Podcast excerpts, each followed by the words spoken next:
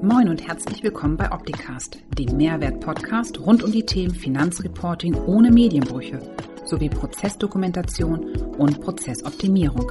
Bleibt informiert mit eurem Gastgeber Paul Liese. Moin, moin, hallo und herzlich willkommen zu einer weiteren Folge HSP Live um 11. Heute ist wieder Freitag, wir sind wieder on air und haben als Gast den Viktor Reband dabei. Hallo Viktor. Hallo Paul, schöne Grüße aus Hannover von meiner Sof äh, von meiner Couch quasi. Ja. ja, dir fehlt ein Bild im Hintergrund. Ich schicke dir mal was, okay? Alles klar, danke schön. Geht's dir gut? Ja, und selbst? Ja, sehr gut. Spannende Woche top, gewesen. ne? Ja. Wir beide wollten uns nochmal über das Thema IKS unterhalten, internes Kontrollsystem. Ähm, Richtig. du warst ja im März schon mal zu Gast bei uns und hast über deine Erfahrung berichtet. Ich werde mal hier in den YouTube-Chat ähm, den Link für das Video reinsetzen, wo wir ähm, gemeinsam schon mal auf Sendung waren. Das heißt, wir wollen jetzt nicht Mhm. so viel auf die eigentlichen Basics eingehen, sondern wir wollen Ja. eigentlich darüber sprechen, ähm, was du als Dozent hier bei uns in der HSP Akademie in der Zwischenzeit gemacht hast. Was Mhm. hast du gemacht? Ja, was habe ich gemacht? Ich habe zum Digitalisierungsberater ein Modul beigesteuert, das Modul interne Kontrollsysteme, und habe da auf, äh, ich glaube, so dezenten 180 Folien mal dargestellt, worum es so bei internen Kontrollsystemen geht. Hm? Also dein E-Learning ist auch, glaube ich, wenn ich es richtig im Kopf habe, knapp drei Stunden lang. Jetzt Mhm, keine Sorge, sein, ja. ihr müsst nicht drei Stunden lang am Stück den Viktor ähm, ertragen, sondern ähm, das sind viele kleine Module, die Viktor gemacht hat. Ähm, was bringst du den Teilnehmern dort bei? Ja, vielleicht nochmal äh, so zu der Länge und zu den Folien.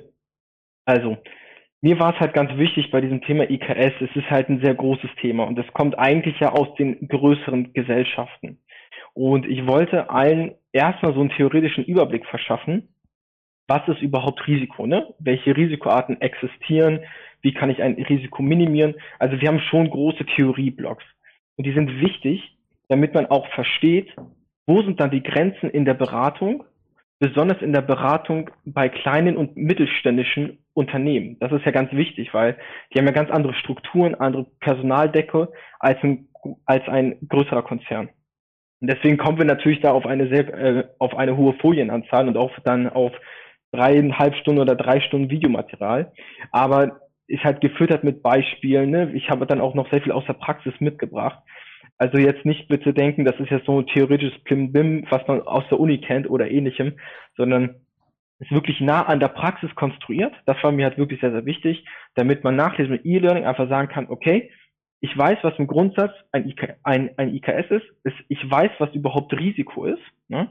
und dann aber, ich weiß, wie ich das in der Praxis umsetzen kann oder wo ich auch selber weiß, wo muss ich tiefer reingehen und wo kann ich nur an der Oberfläche bleiben. Das war so, ich sag mal, meine Motivation bei dieser ganzen Sache. Mhm. Jetzt weiß ich aus unserer letzten Sendung, die wir gemeinsam gemacht haben, dass du primär im Bereich der Apotheken Mhm. ähm, IKS-Projekte umgesetzt hast. IK, ähm, Apotheken sind jetzt ja keine Riesenunternehmen mit Hunderten von Mitarbeitern, sind, sind ja Mhm. eher kleine, mit, kleine Unternehmen. Ne? Sind das schon Mittelständler oder klein? Weiß nicht, wie die Definition dafür im Apotheken ist. Aber warum ist auch so für kleine Unternehmen das Thema IKS relevant? Und zweite Frage, was hat das Thema IKS im Kontext mit der Digitalisierungsberatung zu tun? Mhm. Zu deiner ersten Frage, ähm, warum ist das Ganze so wichtig? Und zwar, das kann man sich quasi so vorstellen. Die digital und das finde ich auch so spannend, diesen Punkt einfach. Die Digitalisierung hat in der Steuerbranche etwas bewirkt, was eigentlich vielleicht im ersten Blick nicht jedem so ersichtlich ist. Die Steuerberater und Steuerberaterinnen mussten wieder quasi zurück zu den Wurzeln und sich beschäftigen mit den Aufzeichnungs- und Aufbewahrungspflichten. Weil heutzutage haben wir ja die verschiedensten Schnittstellen. Ne? Du hast harte Schnittstellen, wo du einfach nur so eine ähm, CSV-Datei einspielen kannst. Du hast vielleicht Online-Schnittstellen, wo du als User nicht wirklich viel, viel rankommst und Co. Und das ist alles technisch möglich, alles, alles schön und gut. Aber niemand wirklich beschäftigt sich mit der Frage, ist diese Schnittstelle, die ich da gerade eigentlich anspreche, ist sie auch rechtlich in Ordnung? Ne? Also von meiner Aufzeichnung her, was bewahre ich überhaupt auf? Und das trifft das große Unternehmen sowie auch das kleine Unternehmen. Und wenn ich das nicht, wenn ich die, die, dieser, dieser Daten nicht Herr werden kann oder mir keine Prüfungen einbaue, dann kann es tatsächlich sein, dass ich Umsätze oder allgemein einfach Daten nicht vollständig verarbeite oder dass ich sie sogar fehlerhaft verarbeite. So. Und dementsprechend ist das rein aus, ich sag mal, betriebswirtschaftlicher Sicht natürlich erstmal wichtig, weil ich möchte natürlich belastbares Zahlenmaterial haben. Und aus rein steuer, steuerlicher Sicht ist es neben den Aufzeichnungen und, und Aufbewahrungspflichten wichtig, was wir auch schon mal angesprochen hatten, das ist der 153 AU, also die Abgrenzung, äh, also ob wir uns jetzt im Bereich der Steuerhinterziehung befinden oder nicht.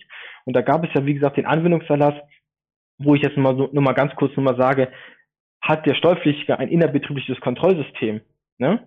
Gehen wir erstmal davon aus, dass kein Vorsatz besteht. Und kein, kein Vorsatz heißt keine Täterschaft und somit bin ich gar nicht im Steuerstraftatbestand drin. Ne? Also das ist halt ganz wichtig für diese Abgrenzung. Also man sagt ja quasi, du bist deiner Sorgfaltspflicht nachgekommen, da können immer noch Fehler äh, passieren, alles gut. Ne? Ähm, das heißt jetzt nicht, dass gar keine Fehler passieren dürfen, aber das ist für ein IKS oder das sind für die für, für Steuerpflichtige, für Unternehmen, allein deswegen ist ein IKS auch wichtig und weil du auch schon heutzutage, das bemerkst du vielleicht selber auch im, im Alltag, du bekommst ja aus den verschiedensten Quellen Informationen, ne? E-Mail, vielleicht noch ein paar Fax, dann Telefon, Papier, wie auch immer. Das muss man doch irgendwie mal bündeln. Du musst doch dir selber Kontrollen einbauen. Ne? Wie verarbeiten wir auch etwas und Co. Und dafür ist es halt ganz wichtig. Und deine zweite Frage, die musst du mir jetzt nochmal stellen. Die habe ich jetzt vergessen. Was hat das mit dem Thema der Digitalisierungsberatung zu tun? Was hat ah, okay. IKS und Digitalisierungsberatung gemeinsam? Ja. Ja, das ist zum Teil schon etwas, was ich jetzt angesprochen hatte mit den Aufzeichnungen und, und Aufbewahrungspflichten. Ähm, beim IKS geht's ja, oder IKS ist ja permanente Prozessoptimierung. Das ist ja an sich IKS. Und wenn ich Digitalisierungs, eine Digitalisierungsberatung durchführe, dann ähm, sind diese Themen wie, also wie gehe ich mit meinen Daten um? wie, wie werthaltig sind meine Daten, verarbeite ich wirklich alle Daten, ne? die sind essentiell für dieses Thema IKS oder für, für das Thema Digitalisierung. Weil fangen wir schon mal bei einem ganz kleinen Beispiel an, zum Beispiel die Authentifizierung. Also muss ich mich zum Beispiel an einem Anwendungs, also an einer Anwendungssoftware anmelden? Und wenn ja, wie? Ne? Passwort, Fingerprint, Handwehenscanner. Oder benutzen wir alle einen äh, User? das sind schon so Fragen, die halt, sind das sehr wichtig, weil, weil das hat was zu tun mit der Organisation. Weil wenn du jetzt zum Beispiel früher noch einen, einen Papierbeleg hattest, der ist bei dir in Papier reingekommen, dann kam er vielleicht an den Empfang, wurde gesichtet und dann durchläuft es ja im Idealfall einen Freigabeprozess. Wenn, aber in der digitalen Welt habe ich keinen Pendelorder mehr. Ich habe auch keinen, ich sag mal, einen, einen Papierposteingang, sondern ich habe ja elektronische Quellen und die kommen auf irgendwelchen Wegen per E-Mail, ein Portal oder wie auch immer, kommen sie ja zu mir ins Unternehmen rein. Und dann brauche ich ja andere organisatorische Einheiten, die diese Freigabeprozesse durchführen können, beziehungsweise andere Werkzeuge, wie zum Beispiel ein DMS.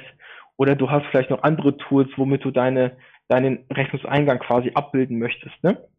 So. Und da sind so Themen wie Authentifizierung halt sehr wichtig, ne? Dass du halt auch alle Freigabeprozesse einhalten kannst, dass du halt auch prüfen kannst, okay, haben, sind wir unserem Sollprozess auch wirklich nachgekommen?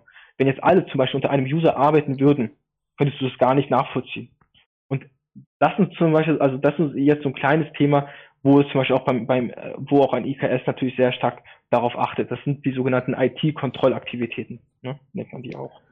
Ja, ist es nicht auch so, dass wenn ich in der Digitalisierungsberatung bin, die Prozesse meines Mandanten kennenlerne, ihm dann Empfehlungen und Ideen mitteile, wie man die Prozesse optimieren und digitalisieren kann, dass ich diese Digitalisierungsschritte durch ein IKS absichere, indem ich zum Beispiel sage, okay, wenn ich jetzt ähm, Belege nicht mehr in Papierform habe oder auch nicht als CSV-Datei, sondern zum Beispiel über JSON REST API, keine Ahnung, mhm. No-Code. Mhm. Ne? Sebastian mhm. war gestern und heute hier zum Aufzeichnen seines E-Learning-Moduls, der genau das zeigt, wie das funktioniert.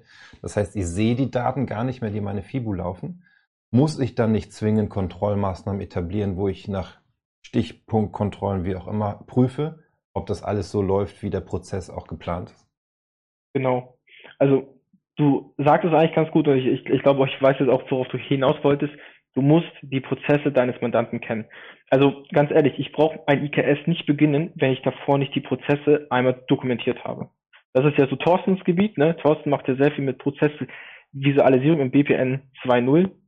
Und ich, ich muss erstmal meine Prozesse kennen, bevor ich sie auch erst optimieren bzw. sicherer gestalten kann. Ne? Und IKS ist auch permanente Prozessoptimierung, immer wieder. Ne? Und das hört ja auch nie auf, weil auch IKS durchläuft ja einen Prozess. Und ähm, dementsprechend ähm, gebe ich dir da vollkommen recht. Ich muss die Prozesse kennen, sonst kann ich nichts steuern. Ja. Das heißt, Digitalisierungsberatung als neues Schwerpunktthema oder ein weiteres Schwerpunktthema in der Kanzlei aus Sicht GOBD, textrelevant, wie auch immer, bedeutet, ich kann nicht nur einfach Prozesse digitalisieren, weil ich sie toll finde, wenn sie digital sind, sondern ich muss auch die Abhängigkeiten über IKS, Text Compliance und so weiter berücksichtigen. Und deswegen war es mir auch so wichtig, dass du bei uns in der Akademie als Dozent tätig bist, um deine Praxiserfahrung damit einfließen zu lassen. Jetzt hast du ja dein Wissen bei euch in der Steuerberatungsgesellschaft schon an Kolleginnen und Kollegen teilen dürfen. Ähm, mhm. was war so die, die Blocker für diejenigen, die dein Wissen mitgeteilt bekommen haben und das dann umsetzen? Was war für die der Blocker in der Umsetzung? Mhm. Zweierlei. Und zwar Erstmal ist es die Berührungsangst mit dem Thema. Warum Berührungsangst? Man, man denkt ja, ja, das ist doch auch ein, auch ein steuerliches Thema. Das Problem ist, oder was heißt Problem, es ist eher positiv, zentral für dieses Thema IKS, gerade auch in KMUs oder generell für, für dieses Thema, sind Anwendungssoftware. Die ist elementar dafür. Wenn du ein Unternehmen hast, eine Warenwirtschaft, eine Warenwirtschaft macht alles für dich. Ne? Du machst darüber den Einkauf, du machst darüber den Verkauf, du hast eine Kasse angebunden, Faktura angebunden, Lagerwirtschaft, dann sind wirklich 90 Prozent deiner Unternehmensprozesse werden ja mit diesem Warenwirtschaftssystem abgebildet. Mhm. Das heißt, wenn du jetzt als Berater hingehst und sagst, okay, ich möchte gerne bei meinem Mandanten das IKS optimieren, dann kommst du um das Anwendungssystem nicht drum herum. Und das ist dann die Berührungsangst mit der Software. Das okay. ist so das, was ich gemerkt habe, was halt vielen, ähm, die haben einfach Angst davor, weil die einfach glauben, die können was kaputt machen oder vielleicht verstehe ich das nicht. Das sind halt so die Ängste, die halt haben. Und das wird dann noch verstärkt leider mit schlechter Software. Also ich, ich kann dir sehr viele Beispiele nennen, so allgemein, wo ich so sage, boah, also die Software würde ich nicht mehr einsetzen. Da ist nichts dokumentiert. Äh, ich habe auch als Berater nicht das Gefühl, ich könnte hier jetzt etwas optimieren, weil das System es einfach nicht zulässt. Ja? Und wo ich sogar die GOBD-Konformität des Systems anzweifeln würde das ist so eines, also das ist so der erste große Punkt. Und der zweite große Punkt ist tatsächlich, dass es an den Basics fehlt. Also so die Aufzeichnungs- und Aufbewahrungspflichten, kann ich dir sagen, ich habe die Ausbildung zum Steuerfachangestellten gemacht nach dem Abi, haben wir nicht behandelt. Ich habe dann einen Bachelor of Law gemacht im Bereich Steuerrecht, haben wir nicht behandelt. Ne? Also es wird hier nirgendwo vermittelt. Das musst du dir wirklich auch wieder selber aneignen oder du hast halt jemanden, der dir da halt hilft. Ne? Und vieles ist halt auch in diesen Bereichen auch sehr Auslegung, also es ist halt auch eine Auslegungsgeschichte. Ne? Was ist denn wirklich steuerrelevant ne? mhm. in meiner Einzelaufzeichnung? Das ist ja auch ein dehnbarer Begriff. Oder auch das Thema Datenschutz versus ähm, quasi Mitwirkungspflicht des äh, Steuerpflichten. Das sind halt so Themen, die werden halt sehr technisch und da haben halt sehr viele Angst davor. Und ähm, das sind so die beiden, die beiden größten Blocker. Jetzt aber die Frage, wie kriegt man es trotzdem hin? das ist ja auch das, was wir ja eigentlich verfolgen mit, äh, also in der HSP Academy mit unserem Coaching-Prinzip. Ne? Also man durchläuft ja als Absolvent erstmal das E-Learning, hört sich dreieinhalb Stunden den Sprechtischfall von Herrn Rehmann an und dann ähm, steht man ja erstmal da und denkt, okay, ich, ich kann das Thema jetzt ein bisschen greifen, aber wie setze ich das jetzt eigentlich so wirklich um? Ne? Also wie, wie komme ich da jetzt rein? Und da haben wir diese Coachings nachgesetzt, wo wir jetzt sagen, okay, einmal im Monat können alle Teilnehmer auf mich zukommen, dann haben wir zusammen eine, eine Session und dann können wir die Praxisfälle gemeinsam durchgehen. Ja, und ich glaube, das ist halt der größte Mehrwert, den ich auch in, in also unternehmensintern gesehen habe. Man muss sich für die Leute Zeit nehmen. Wir haben die ersten Beratungen auch gemeinsam gemacht. Ne? Da sind wir dann mit den Kollegen und Kolleginnen vor Ort gefahren. Ich habe eine Beratung durchgeführt. Die haben halt dann geschaut, okay, wie geht er da so vor allgemein? Dann haben wir, also wir erstellen ja immer noch einen Bericht. Ne? Das mhm. machen wir ja auch noch ähm, wo wir die Mandanten halt aufzeigen, wo sind überhaupt die Risikofelder und warum. Und dann habe ich den Bericht äh, mal die Person schreiben lassen und dann sind wir zusammen nochmal ins Ort gegangen. Ich habe den nochmal durchgesehen, denen noch ein bisschen Tipps gegeben. Und was auch sehr wichtig ist bei dem Thema, ähm, da spr springe ich jetzt mal ganz kurz, ist ähm, der Anspruch des Beraters an die Beratung selber. Ich habe okay. frühzeitig gemerkt, dass wir können jetzt allgemein über Aufzeichnungen reden. Wie muss was aussehen? Aber nach deiner zweiten Beratung wird der Mandant oder der Kunde auf dich zukommen und sagen, ja, aber wie mache ich denn das in meinem System? Weil der Softwareanbieter sagt meistens, ja, frag deinen Steuerberater, wie das quasi auszusehen hat. Die können dir sagen, wie es im Programm geht, aber wie, was da jetzt genau zu tun ist, das ist dann meistens so Steuerberater-Sache. Die halten sich da gerne auch mal raus, ne? So. Und ich habe tatsächlich, weil wir ein homogenes Mandantenfeld haben, mir, wo ich hatte, die Dokumentationen und auch die Handbücher der Softwareanbieter durchgelesen. Mhm. Das hört sich jetzt erstmal total nerdig an oder sagt, Mensch, hat da nichts Besseres zu tun.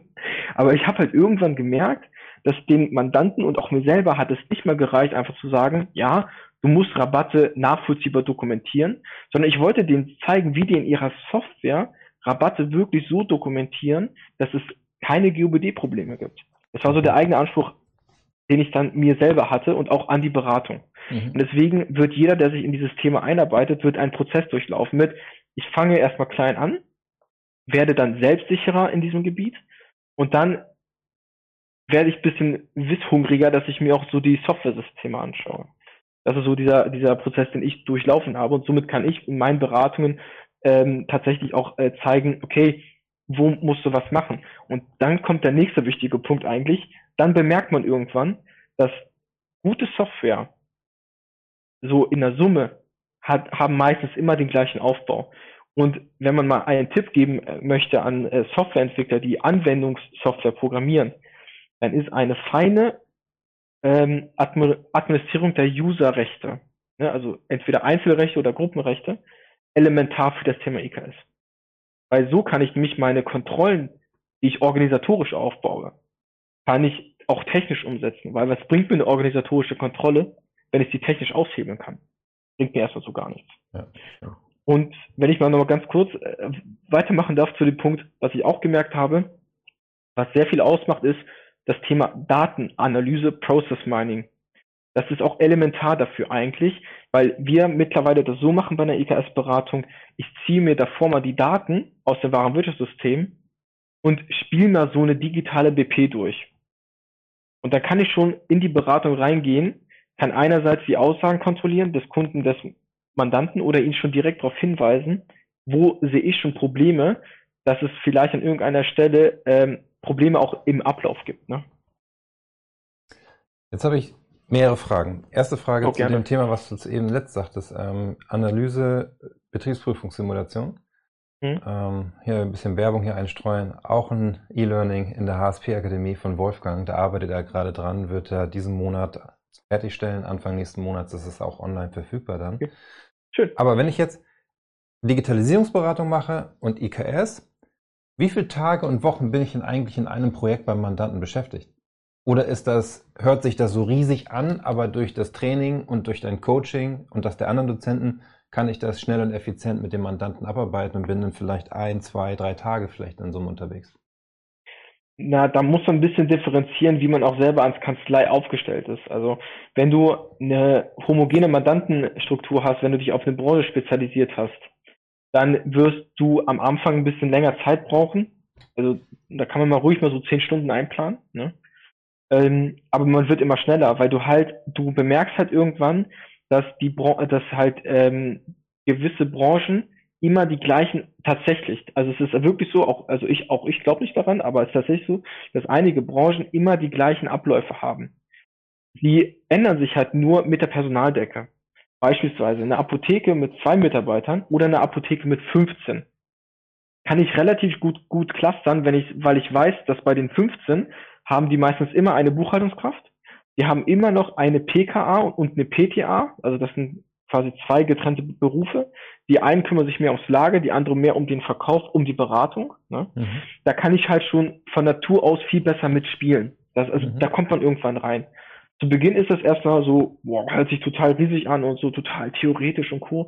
Aber wenn man mal angefangen hat, dann merkt man eigentlich, wie simpel es auch sein kann. Und deswegen Kanzleien mit einer homogenen Mandantenstruktur haben da auf lange Sicht die klaren Vorteile.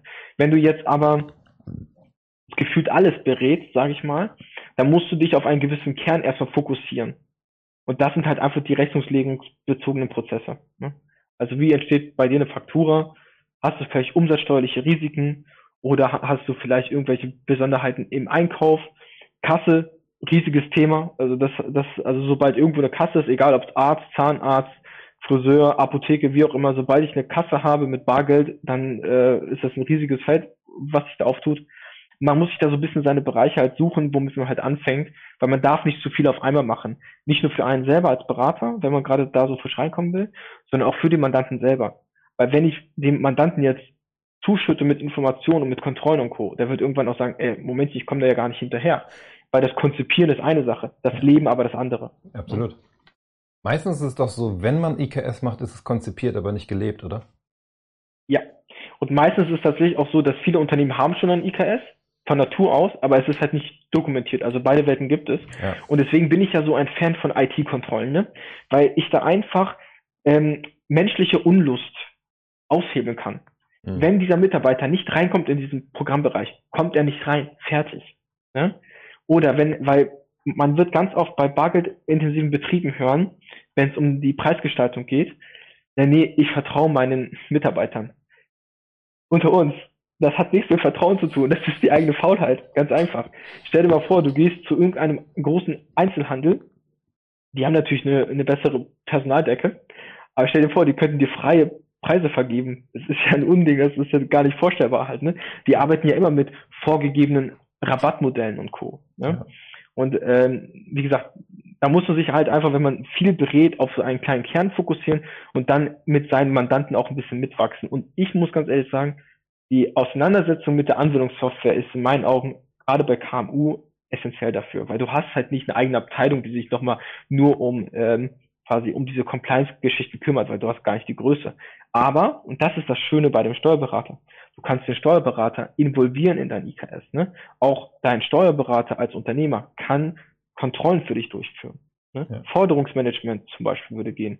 Oder auch ähm, der ganze Bereich Kreditoren und Co. Was wird bezahlt? Du könntest sogar die Bezahlungen von deinem Steuerberater ausführen lassen. Also da bieten sich ganz neue Geschäftsfelder eigentlich, wo man halt auch Prozesse sicherer gestalten kann. Aber auch das, da kommen wir wieder zurück zu der Aussage davor, setzt voraus, ich muss die Prozesse kennen und ich muss wissen, was mit den Daten passiert. Ja. Also ich muss die Software verstehen einfach. Ein anderes Thema, und zwar, wenn man zurückkommt zum Thema Digitalisierungsberatung. Hm? Würdest du sagen, dass das Thema Digitalisierungsberatung als ein Baustein in der Kanzlei alternativlos ist? Und wenn ja, warum? Also es ist wirklich witzig, Paul. Nur mal so für die äh, Zuschauerschaft. Paul und ich sprechen uns nie ab, was wir besprechen. Also das nee, klaut halt einfach so. Und ich habe mir erst gestern und vorgestern darüber den Kopf zerbrochen ähm, in Sachen Geschäftsfelder Steuerberatung. Und ich habe folgendes Bild im Kopf. Für mich ist das Thema Prozessberatung, Digitalisierungsberatung, Softwareberatung und Steuerberatung ist, das hängt für mich einfach zusammen. Weil wir sind als Steuerberater prädestiniert für den Bereich der Datenverarbeitung. Wir haben ja die letzten Jahrzehnte haben, hat, also hat auch dieser Berufsstand nichts anderes gemacht als Daten erfasst und verarbeitet. Und wir gehen ja jetzt die nächste Stufe. Wir fangen jetzt halt an, dass wir halt nicht mehr die Daten erfassen, sondern wir bekommen schon erfasste Daten, strukturierte Daten, die müssen wir verarbeiten. Und wir müssen jetzt einen Weg finden gemeinsam. Wie können wir diese Daten automatisiert, ohne Risiko oder mit geringem Risiko verarbeiten? Ne? Und deswegen ist es für mich tatsächlich optionslos, weil wenn die Steuerbranche das verpennt, dass man sich nicht diese Geschäftsfelder holt, dann wird sich das wer anders holen. Aber ich bin der Meinung, wir sind doch eigentlich die Vertrauensstelle, also das Trust Center eigentlich für die Mandanten. Weil wir haben, wir dürfen keine Daten verkaufen. Also das dürften wir gar nicht, sonst sind wir den Schein los. Ne? Ähm, wir sind eigentlich die Vertrauensstelle und das hat sich ja auch in dieser ganzen Pandemiezeit eigentlich ja auch gezeigt, dass wir eine Vertrauensstelle sind. Und auch so Treuhandmodelle im Bereich DSGVO und so finde ich als Steuerberatungsgesellschaft ganz spannend eigentlich. Und ähm, ja, es ist für mich eigentlich alternativlos, sondern ich bin der Meinung, es gehört in die Steuer, äh, Steuerberatungskanzleien rein. Ja. Ich habe da gestern mit einem Steuerberater drüber gesprochen und wir sind eigentlich zu okay. dem Punkt gekommen, dass wenn ihr das als Berater nicht tut, ja. machen das andere und mhm. dann habt ihr keinen Einfluss mehr auf die Prozesse des Mandanten und dadurch fällt ja. euch in der Kanzlei nachher Geschäft weg. Genau. Ja, genauso sehe ich das auch, weil ich meine, es, das ist doch ideal, weil wenn du es als Berater doch richtig machst, dann, optimi dann optimierst du einerseits die, die rechnungslegungsbezogenen Prozesse, Das heißt, ich komme besser an die Daten ran, kann sie besser verarbeiten, aber auch mein Mandant profitiert davon, weil er hat flüssigere Prozesse. Und dann ist man einfach zusammen, arbeitet man als Einheit am Unternehmenserfolg. Ne? Ja. Also viele, viele werfen ja eigentlich den Steuerberatern immer vor, dass die ja nicht betriebswirtschaftlich denken oder dass sie auch keine, äh, ich sag mal, ganzheitliche Beratung durchführen könnten, weil die denken ja halt nicht, sag mal, die denken jetzt nicht äh, im Sinne des Unternehmens so, dass man Gewinne optimiert und Co. Das sehe ich gar nicht so. Also ich hatte schon den Anspruch an, äh, an eine Kanzlei als Unternehmer, dass man halt einfach eine langfristige Beziehung eingeht und dass man gemeinsam am Unternehmenserfolg arbeitet, sowohl steuerlich als auch in meinen Prozessen. Ne? Weil ich meine, jeder kennt das doch. In, in jeder digitalen Betriebsprüfung, wo das nicht funktioniert mit den Abläufen, mit den Daten und Co., ne, da kommen Schätzungen raus, wo auch wir erstmal schlucken und denken, okay, das müssen wir uns erstmal ähm, genauer anschauen. Und da kriegst du ein Schreiben vom Finanzamt, das ist 50 Seiten lang. Und da musst du als Berater fit sein, sonst kannst du dem nicht Herr werden. Und äh, also dem Kollegen kann ich da nur äh, zustimmen, sagen, genauso sehe ich es auch. Mhm. Ja, spannend. Also wenn ihr das anders seht als Zuschauer oder Zuhörer, dann schreibt uns oder dem Viktor ähm, und sagt uns eure Gründe oder Meinung, warum ihr das vielleicht aus einer anderen Perspektive oder mit einem anderen Blickwinkel seht. Ähm, Viktor, ich habe noch drei Sätze für dich vorbereitet oh. bekommen. Du da darfst, bin ich richtig schlecht drin, aber fangen wir mal an. Du darfst sie kurz und knapp beantworten, ja? Also ja. hast auch die Möglichkeit vorher zu überlegen, was du sagst. Ja, also, klar. der erste Satz lautet, als Steuerberatung sollte mir das interne Kontrollsystem beim Mandanten wichtig sein, weil? Äh, weil ich damit, weil, nee, weil das Unternehmen damit die Unternehmensziele besser mo monitoren kann oder das Erreichen der Unternehmensziele, so besser gesagt. Okay, danke. Eine IKS-Weiterbildung ist besser als Google, weil? Äh, ein internes Kontrollsystem äh, dringend Struktur braucht. Und der letzte Punkt. Am schnellsten überzeuge ich meine Mandanten zum Thema IKS, indem ich mir seine Daten anschaue und ihm zeige, wo Mängel auftreten. Das ist übrigens ein spannender Punkt. Man kann ja in Vorleistung gehen beim Mandanten und sagen, hey, ich hätte bitte gerne mal deinen GDPDU oder GOBD-Export, wie auch immer es gerade begrifflich äh, bekannt ja. ist. Ja. Und dann einfach mal sagen, ja, ich nehme mal eine Stunde, die rechne ich auch nicht, ich gucke mal, was bei dir im Datenstrom so unterwegs ist. Und es geht sogar noch weiter, Paul. Mit vielen Unternehmen, mit denen ich gesprochen habe, die haben immer mal einen, einen Fall gehabt, wo ein Mitarbeiter irgendwo mal reingegriffen hat. Deswegen, die meisten brauchst du dazu sogar gar nicht überreden. Also die, die wissen selber, dass es da Probleme gibt. Manche Unternehmen, gerade, gerade größere, kalkulieren das ja, das ja sogar mit ein. Okay. Hm? Ist ein Thema vielleicht für ein anderes Mal. Ja. Viktor, coole Session mit dir. Vielen Dank für deine Zeit. Halbe Stunde ist um. Ich krieg sonst hier Haue aus der Regie demnächst, wenn ich immer überziehe. Alles klar. ja, Viktor, vielen Dank. Ähm, wir werden auf jeden Fall demnächst wieder live sein. Ich kann jetzt schon sagen, am 23.07. Hm. Virtuelle Podiumsdiskussion. Willst du sagen? Sag du. Okay, also wir haben eine virtuelle Podiumsdiskussion geplant, 23.07. Steuerberater, Betriebsprüfer. Und dann reden wir mal über das Thema Kommunikation und in der Zwischen hängt der Mandant. Und, da freue ich mich mega. Ja, ich, ich bin mega. auch total gespannt. Ich bin zum Glück ja. nur Moderator mhm. und dann gucken wir mal, was passiert. Also könnt ihr euch jetzt schon vormerken, 23.07. Event wird in Kürze von Martin online gestellt, damit ihr es schon bookmarken könnt und euch eintragen könnt. Ähm, nächste Woche Freitag habe ich zu Gast den Tobias. Äh, mit Tobias haben wir das Thema Verrechnungspreisdokumentation als Taxonomie in Optitex ähm, aufgesetzt. Aktuell laufen die ersten Live-Projekte mit Mandanten, wo Verrechnungspreisdokumentationen mit dieser Taxonomie erstellt werden. Und Tobias hat einen Gast dabei, der nicht von uns geschult wurde, wie das funktioniert, sondern einfach nur hier Projekt, Software, mach mal. Und ähm, der Gast wird erzählen, was er erlebt hat und was gut, was schlecht war. Und wir sprechen über das Projekt und zeigen auch, wie das Ganze in Verbindung mit der Optitex Cloud, die in wenigen Tagen nach und nach freigeschaltet wird, funktioniert. Also ich bin gespannt. Viktor, dir ein schönes Wochenende. Euch auch, allen danke. auch. Und bis bald. Macht's gut. Ciao. Bis bald. Tschüss. Das war Opticast. Ich hoffe, es hat Ihnen gefallen. Für alle Neuigkeiten von HSP folgen Sie uns gerne auf Facebook, YouTube, LinkedIn, Xing, Twitter oder Instagram. Tschüss, bis zum nächsten Mal.